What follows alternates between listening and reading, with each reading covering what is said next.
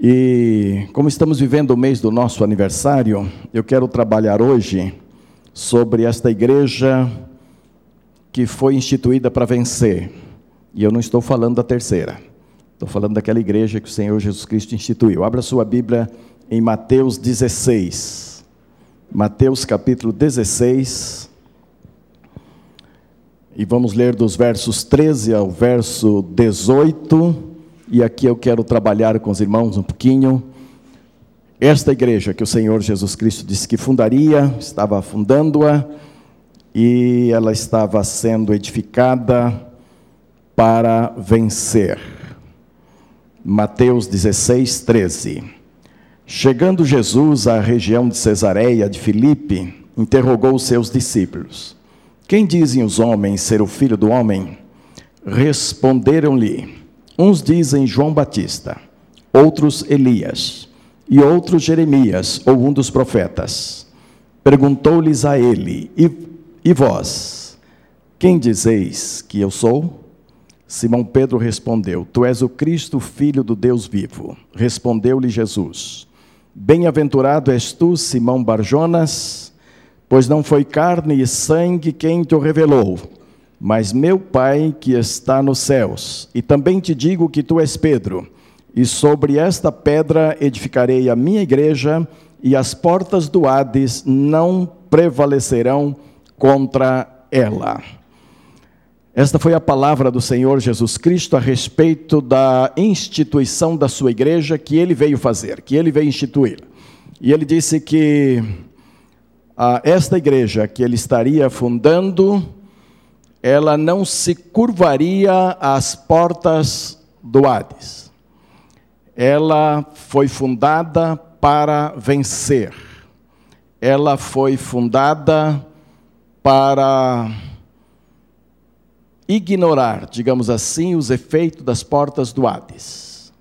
Não no sentido de ignorar por não saber que existem, portas fortes que podem lutar contra a igreja e que podem encarar a igreja, mas no sentido de ter a certeza de que ela vencerá estas portas.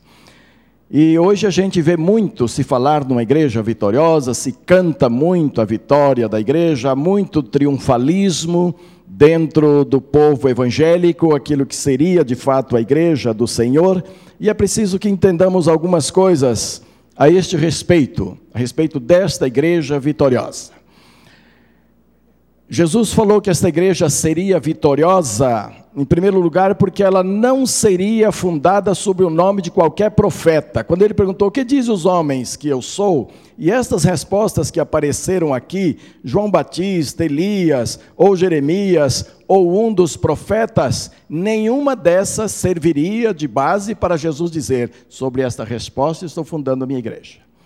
A igreja do Senhor não está fundada sobre um possível Jeremias que teria voltado, nem sobre um Elias que havia profetizado com grande poder, nem sobre João Batista, nem sobre qualquer um dos profetas. Mas quando Pedro afirmou: Tu és o Cristo, filho do Deus vivo, e então diz: Em cima desta verdade, em cima desta revelação que não veio por conhecimento da carne, mas que veio por revelação do Espírito Santo de Deus, sobre esta verdade eu vou edificar a minha igreja. E as portas da morte, Hades era conhecido como o lugar dos mortos, o lugar em que as almas dos mortos se ajuntavam. E ele disse: E as portas da morte todas as mortes do ser humano, as portas da, da, da morte não prevalecerão contra a minha igreja. Quer dizer, Jesus está dizendo que ele estava instituindo uma igreja que não tinha como alicerce o, o, nome de qualquer homem, porque ela estava destinada a vencer a morte dos homens. E então ela precisava ser instituída em alguém que é vida em alguém que conhece a vida. Ele estava falando da sua morte, da sua ressurreição e de uma igreja que ele sustentaria com a vida ressurreta. A vida só está em Jesus. A vida estava nele, a vida era a luz dos homens, diz João no seu prólogo do Evangelho. E Jesus estava fundando esta igreja para vencer a morte. E eu quero dizer, meu amado irmão, minha amada irmã, que se você está de fato em Cristo Jesus, você não precisa temer a morte, você não precisa ter medo da morte, porque todos os crentes em Cristo Jesus estão habilitados por Ele a vencer a morte, assim como Cristo venceu. Então o crente não precisa ter medo da morte. Pode ser que ele não queira morrer tão cedo. Pode ser que ele não deseje a morte, não deva desejar, precisa esperar o momento de Deus. Mas ele pode estar tranquilo em relação a isto, porque essas portas da morte não prevalecerão contra a igreja. O crente está destinado a não morrer, mas simplesmente a passar desta vida para outra. Algumas versões diz a porta do inferno não é a, a, a mais aceita, mas ainda que pudéssemos pensar nisso, o inferno, o seu objetivo maior é levar os mortos para lá, é levar as almas para a vida eterna lá dentro, e de alguma forma isto é correlato também. Por outro lado, ah, significa que a igreja do Senhor Jesus Cristo, esta igreja que ele fundou, é para desbaratar o inferno mesmo, é para tirar as pessoas que estariam ah, condenadas ao inferno, que está, estão caminhando para o inferno. A igreja tem por obrigação retirar essas pessoas do inferno, dando-lhe vida. De qualquer maneira, seja uma versão ou outra, e eu prefiro realmente trabalhar em cima de Hades, que portas, as portas da morte, e todos nós a enfrentaremos, elas, elas não prevalecerão contra a igreja do Senhor. E eu queria que isso ficasse muito claro, meus amados, nisto, porque a, a igreja é do Senhor Jesus, foi fundada pelo Senhor Jesus, e a Bíblia diz que ela foi comprada por alto preço, preço de sangue, preço do Senhor Jesus. Então a igreja não pertence a homens. Hoje a gente fica muito triste quando vê a igrejas sendo conferidas a homens, dadas a homens. Tais, tais homens se apresentam como donos da igreja X. Há um escândalo na mídia hoje e quando se fala na igreja, fala-se nos donos. Não existem homem ou mulher, quem quer que seja, que possa ser dono de uma igreja. Se eles forem donos de uma igreja, ela não é a igreja do Senhor Jesus. Porque sendo a igreja do Senhor Jesus, ninguém é dono dela a não ser Jesus. E eu, de fato, não gostaria de pertencer a uma igreja aqui nesta terra que não fosse do Senhor Jesus que pertencesse a alguém tão mortal quanto eu. E com certeza você também deve pensar nisto, né? A igreja é do Senhor Jesus. Ele a comprou com o seu sangue. Preço que eu não poderia pagar, você não poderia, nenhum de nós poderia pagar, e ele pagou como o seu preço, ah, como o seu preço, e ele comprou com este valor imenso. Então nós temos que ter cuidado hoje, muito cuidado, para não nos deixar sermos levados por tantas ondas que estão por aí e não conferirmos a, a, a, glória da igreja do Senhor a qualquer homem, qualquer que seja o título que ele possa ter. Nós chegamos a um tempo muito complicado, irmãos. Eu recebi há 15 dias um e-mail parece que é coisa séria, parece que se você quiser isso funciona da forma como está aqui. Mas olhe aqui a, desvalor, a desvalorização da igreja. Agora, curso de pastor por correspondência. Aí diz assim a, a, as informações aqui. Formação de pastor, 600 reais. Mestre de Bíblia, 1.300 reais Doutor em Divindade, R$ 1.500. Faça o seu curso por correspondência e tenha a sua própria igreja na próxima esquina. Está aqui. Funde a próxima igreja. Em 90 dias, você faz seu curso. Olha aqui o restante, olha. Eu só vou omitir o nome da igreja, que isso aqui.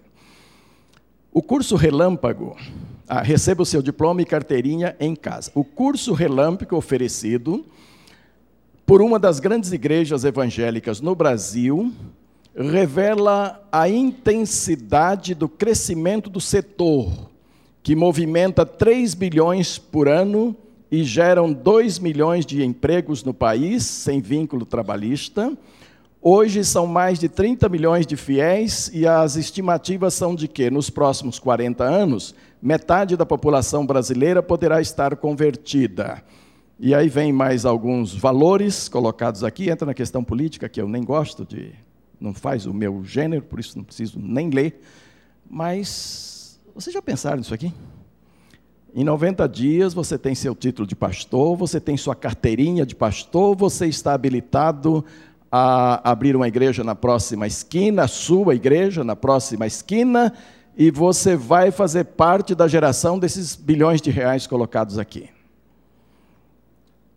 E antes de eu receber esse e-mail, já recebi convite para fundar a igreja assim, com a intenção de ganhar dinheiro, com a intenção de me tornar rico, de tornar alguém rico. E vocês sabem que isso está assim hoje.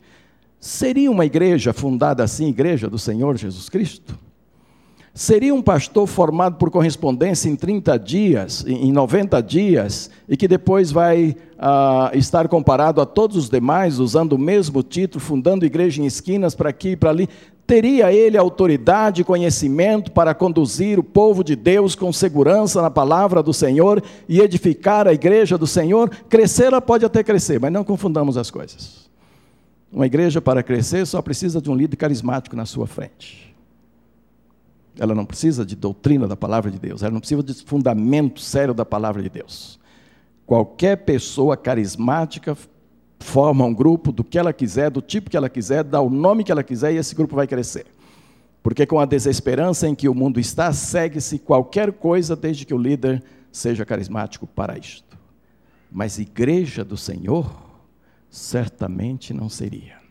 Porque ele diz: Eu edificarei a minha igreja e as portas do inferno não prevalecerão contra ela, as portas do Hades, da morte, não prevalecerão contra ela. Então, Jesus é o único fundamento da sua própria igreja, e Paulo ah, coloca isto de maneira muito clara na igreja de Corinto, quando o povo começou a se dividir entre os líderes aí. Paulo vem e diz: ninguém pode pôr outro fundamento além do que já está posto, qual é Cristo Jesus, nosso Senhor.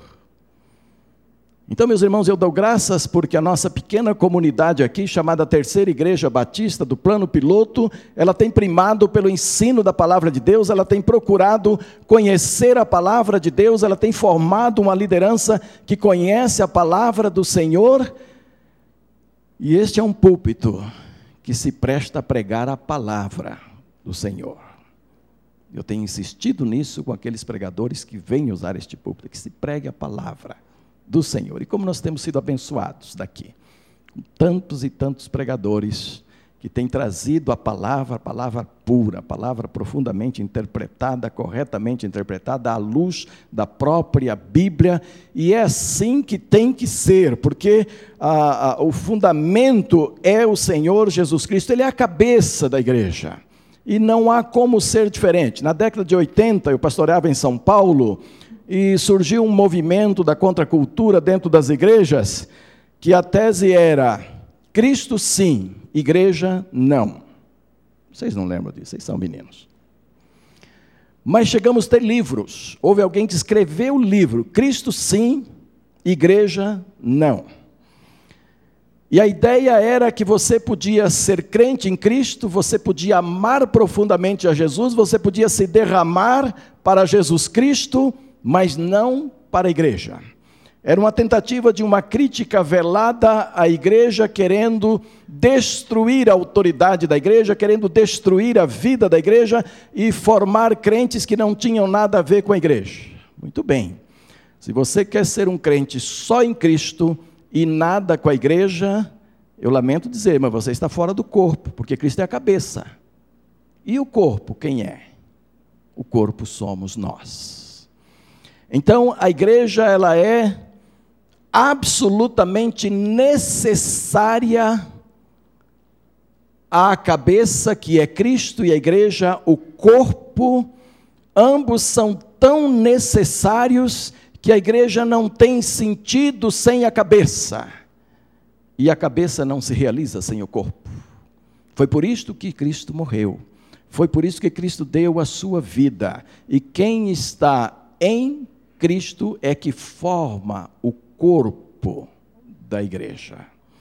Então não há como pensar em ser de Cristo, mas não ser da igreja.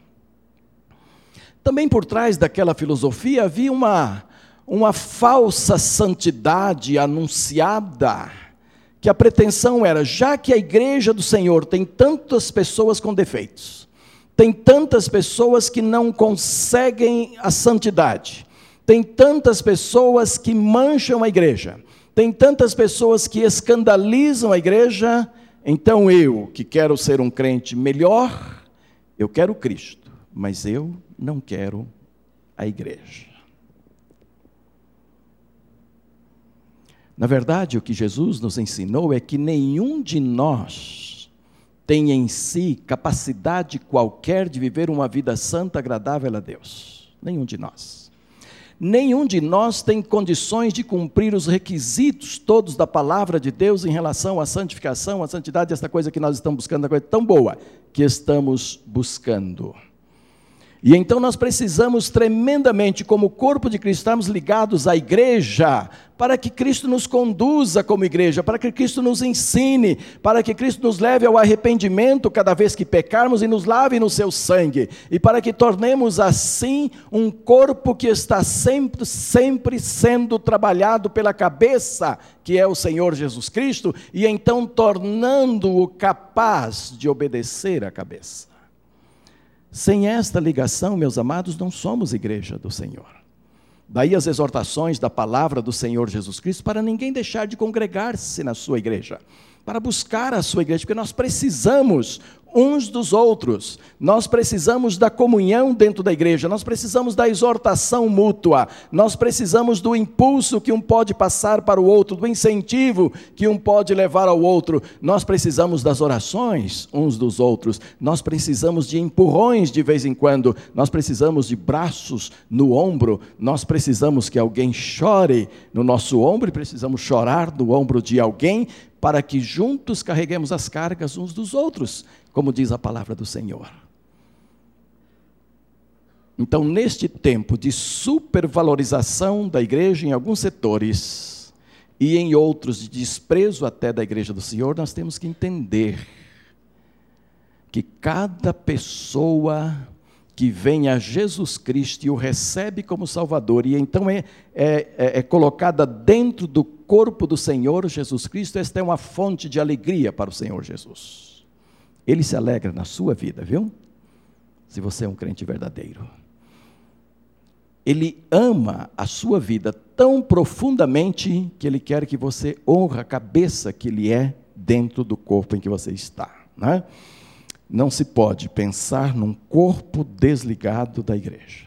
Mas eu quis pensar em algumas razões por que a igreja do Senhor é vitoriosa além desta. É claro, ela é vitoriosa apesar de nós, ela é vitoriosa por causa do Senhor Jesus Cristo. Ela é vitoriosa porque tudo que se diz da igreja do Senhor Jesus Cristo, deste corpo, tem a ver diretamente com ele e não pode estar isolado dele. No momento que se isolar, perde-se a vitória. A vitória está em Jesus.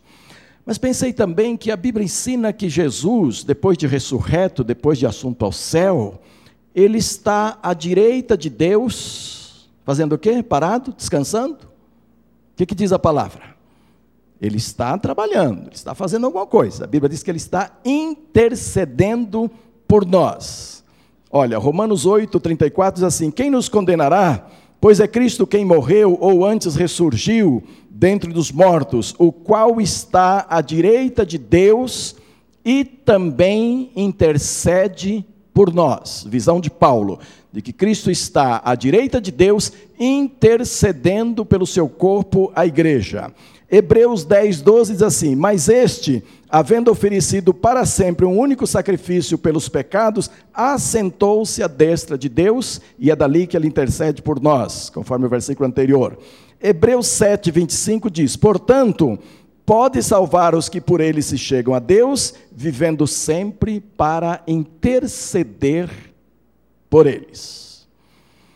Amados, nós intercedemos uns pelos outros e ajudamos tanto. Às vezes há pessoas que nos vêm com problemas e nossos intercessores conhecem isso, as pessoas vêm e de repente não tem nem tempo de contar os seus problemas, apenas alguém intercede. E ao colocar as mãos sobre os seus ombros e interceder por esta pessoa, daqui a pouco ela sai daqui com o problema resolvido. Por uma intercessão nossa. De intercessores para intercessores, de gente intercedendo uns pelos outros. E a Bíblia diz que é para fazer isto mesmo. Pois sabe que a Bíblia diz que Jesus está à direita de Deus, intercedendo por nós. E aí eu gosto de imaginar coisas que a Bíblia não diz, eu fico imaginando o que é que Jesus fica intercedendo por nós. Quais são as intercessões de Jesus diante. O que é que ele diz para o Pai em relação à sua igreja? Quando ele orou a oração em João 17, ele pediu a Deus que nenhum dos escolhidos se perdesse, lembra? Ó oh, Pai, que nenhum deles se perca, aqueles por quem eu vou dar a minha vida. Uma das coisas que Jesus intercede lá na direita de Deus é que a igreja do Senhor não se perca, que você não se perca como filho de Deus. E sabe, eu acho que ele faz mais do que isto, não só intercede, mas às vezes nos intercepta também. Então eu fico lembrando, depois da ressurreição, Pedro olha para alguns colegas, discípulos, e diz: Eu vou pescar. E eles disseram: Nós vamos também contigo. E eles foram e pescaram, e pescaram e não pegaram nada. Eu não tinha pensado isto antes, só para esta mensagem que me veio, mas eu acho que Jesus ficou orando, intercedendo, dizendo ao Pai: Não deixa nenhum peixe cair na rede. Sabe por quê? Porque depois ele ia trazer os peixes lá na beira da praia. Então, provavelmente, Senhor, não deixe. Que pescador, quando pega peixe, fica doido. E pode esquecer tudo. Então, Jesus disse que não venha peixe na rede. E não veio, nenhum, noite inteira.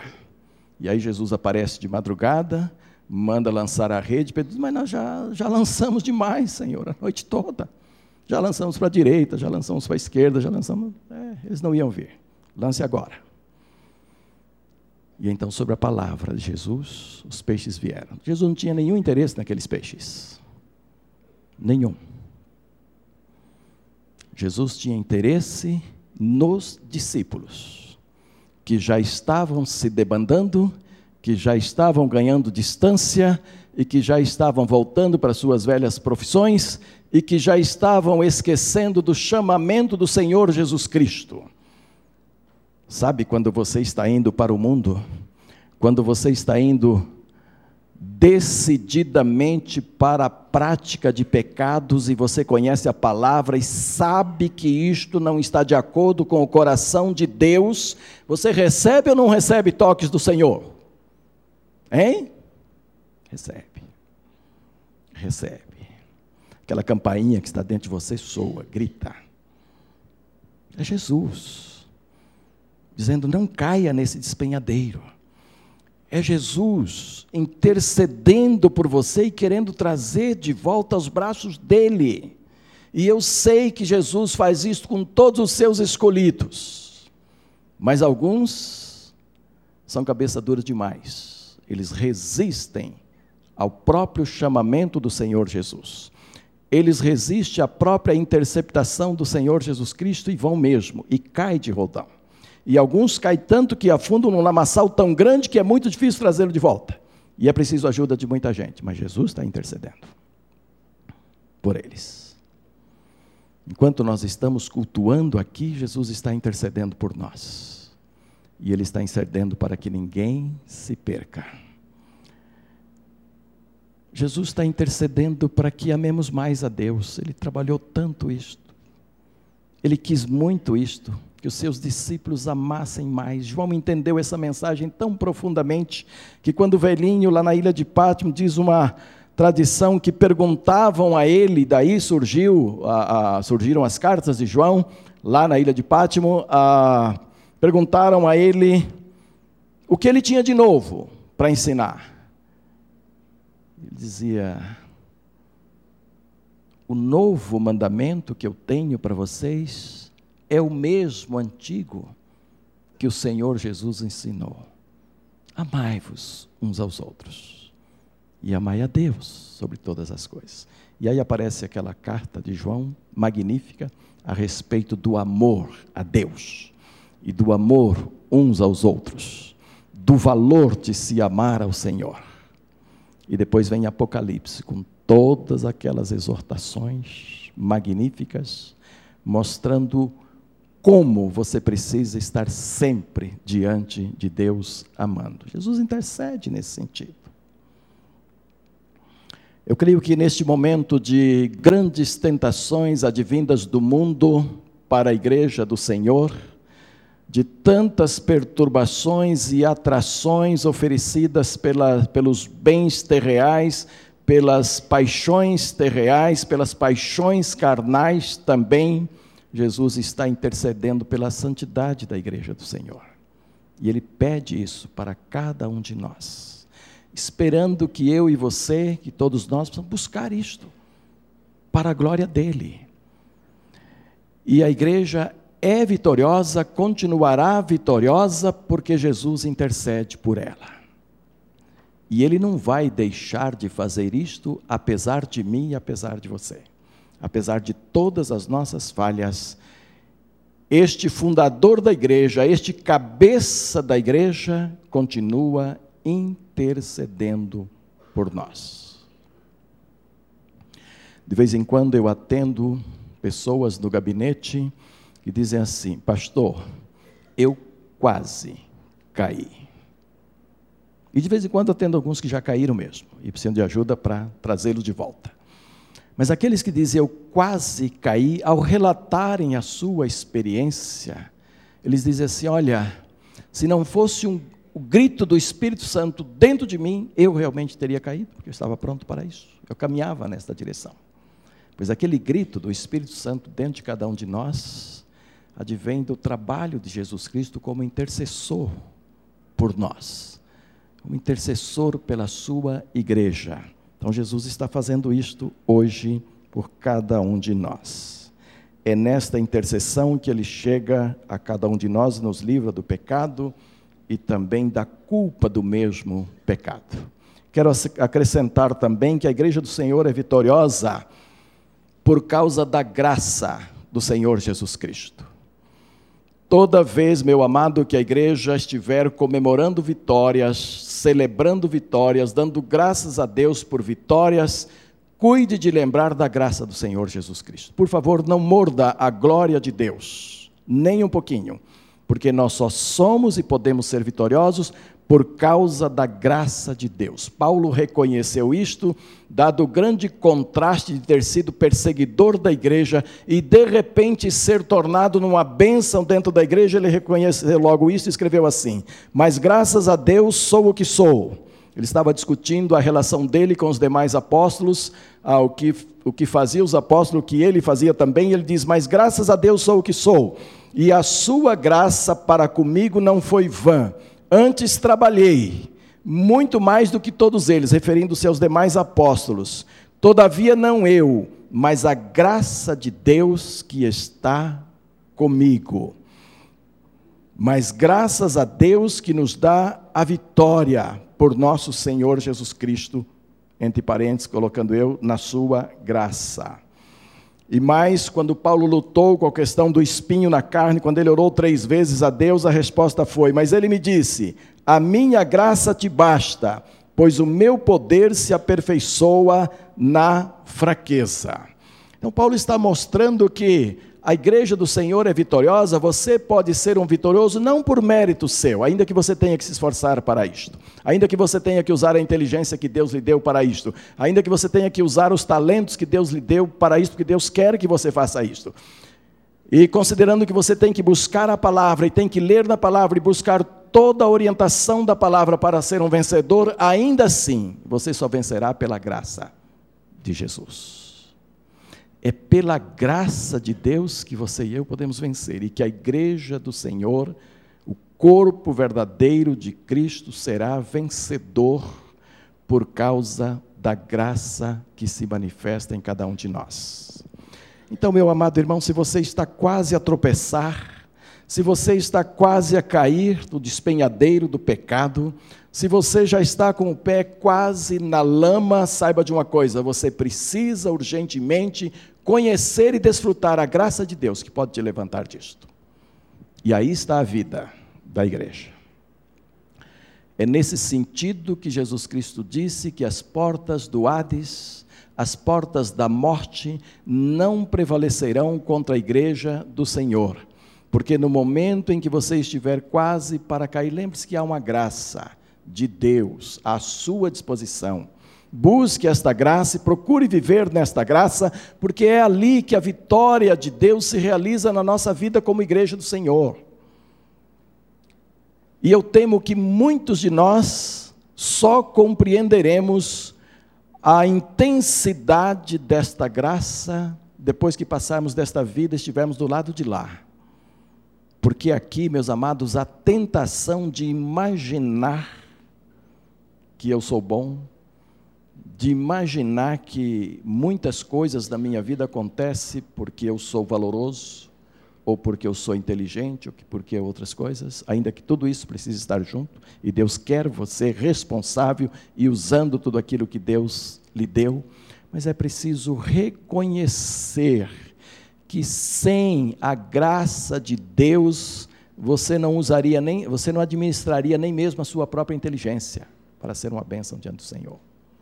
E é assim que muitos têm se perdido, pela falta de reconhecimento da graça de Deus em suas vidas. Eu sou pastor há 41 anos, e a grande maioria aqui sabe disto. Talvez um ou outro é que ainda não sabe, talvez o visitante que está aqui pela primeira vez.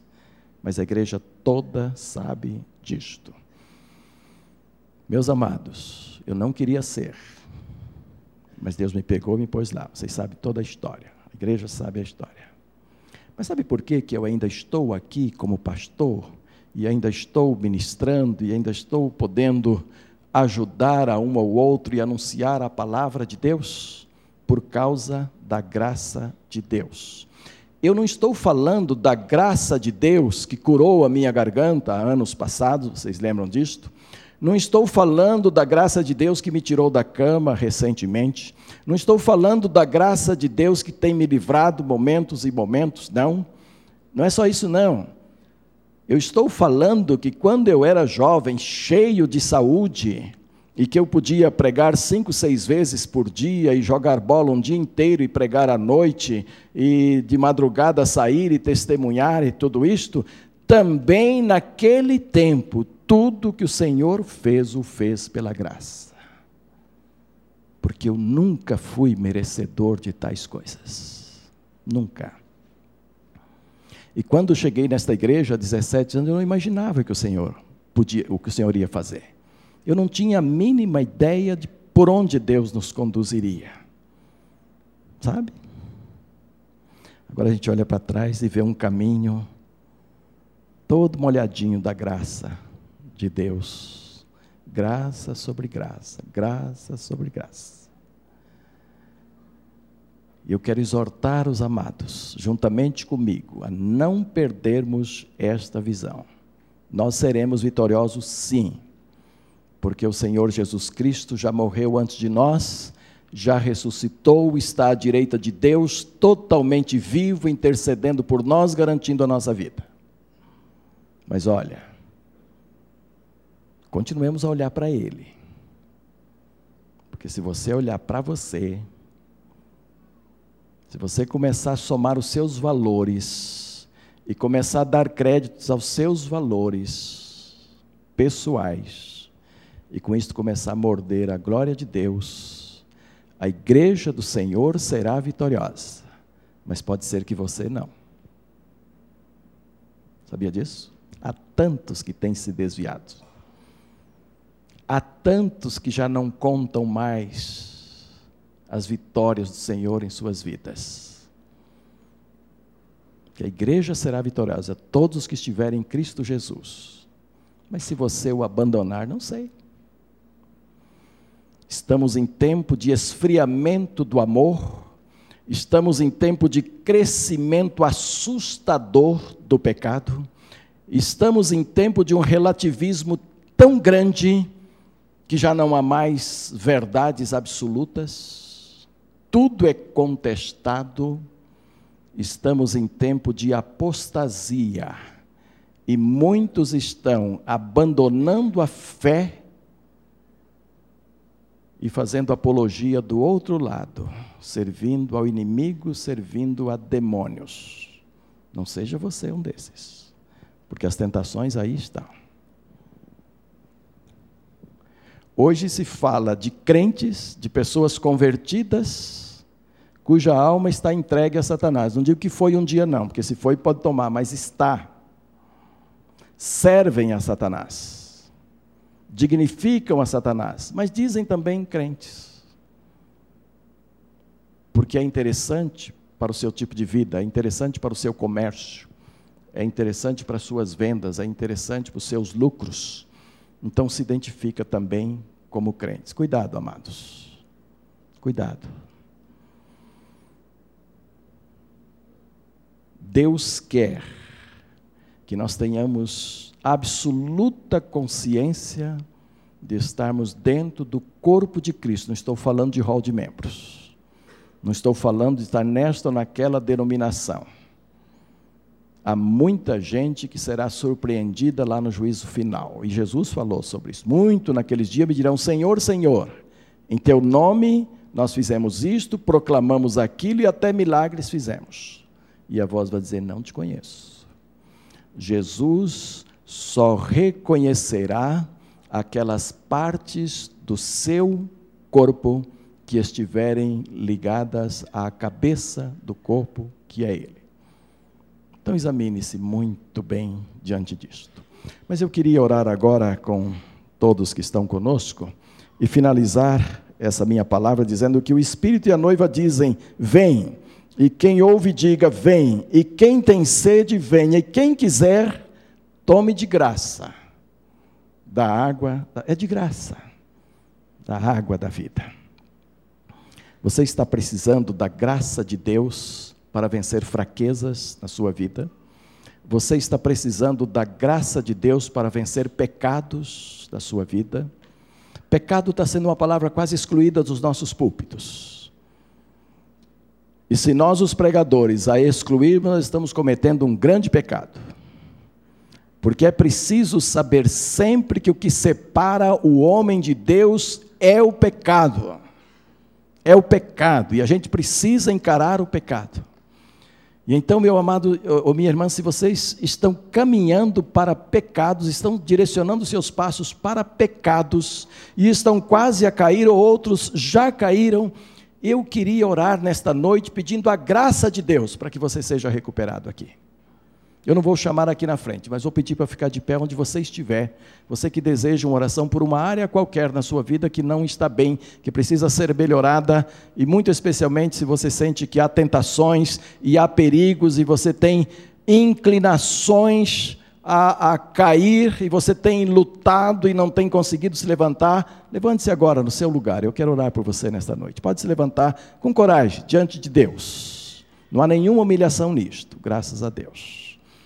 Não há nenhuma humilhação nisto, de se levantar diante de Deus e eu preciso da graça do Senhor. Eu preciso dela todos os dias. Todos os dias. Não pense que eu preciso da graça de Deus só para pregar, não. Eu preciso para viver. Eu preciso para o meu dia a dia. Eu preciso para estar diante dos meus. Eu preciso para estar diante das pessoas com quem eu converso. Eu preciso para ajudar as pessoas. E eu preciso até para manter a minha relação com Deus, eu preciso da graça de Deus. Fique de pé você. Pode ficar mais. Vamos orar neste momento. Amado Deus e querido Pai, eu quero neste momento te agradecer, ó Deus, por Jesus Cristo, que ao fundar a sua igreja nos deu certeza de que ela será vitoriosa não por nós, mas por Ele próprio, pelo pagamento tão alto do seu sangue pelas suas intercessões por nós, pela Igreja do Senhor a cada dia e pela sua graça tão extensiva, ó Deus, e com certeza não entendida na sua largura, na sua altura, na sua intensidade por nós, mas que nós podemos perceber tão de perto e podemos usufruir tão de perto.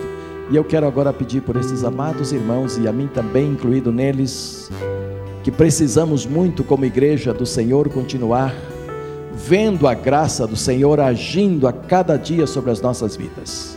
Então, ó Deus, levanta pessoas que estão já no pecado, ó Pai, e que estão precisando da graça do Senhor para se levantarem, para estar bem diante do Senhor. Outras que estão sendo tentadas dia a dia, ó Pai, e não estão sabendo lidar com essas tentações, estão quase cedendo às tentações em várias áreas. Cubra, Senhor, estas vidas com a tua graça, Pai.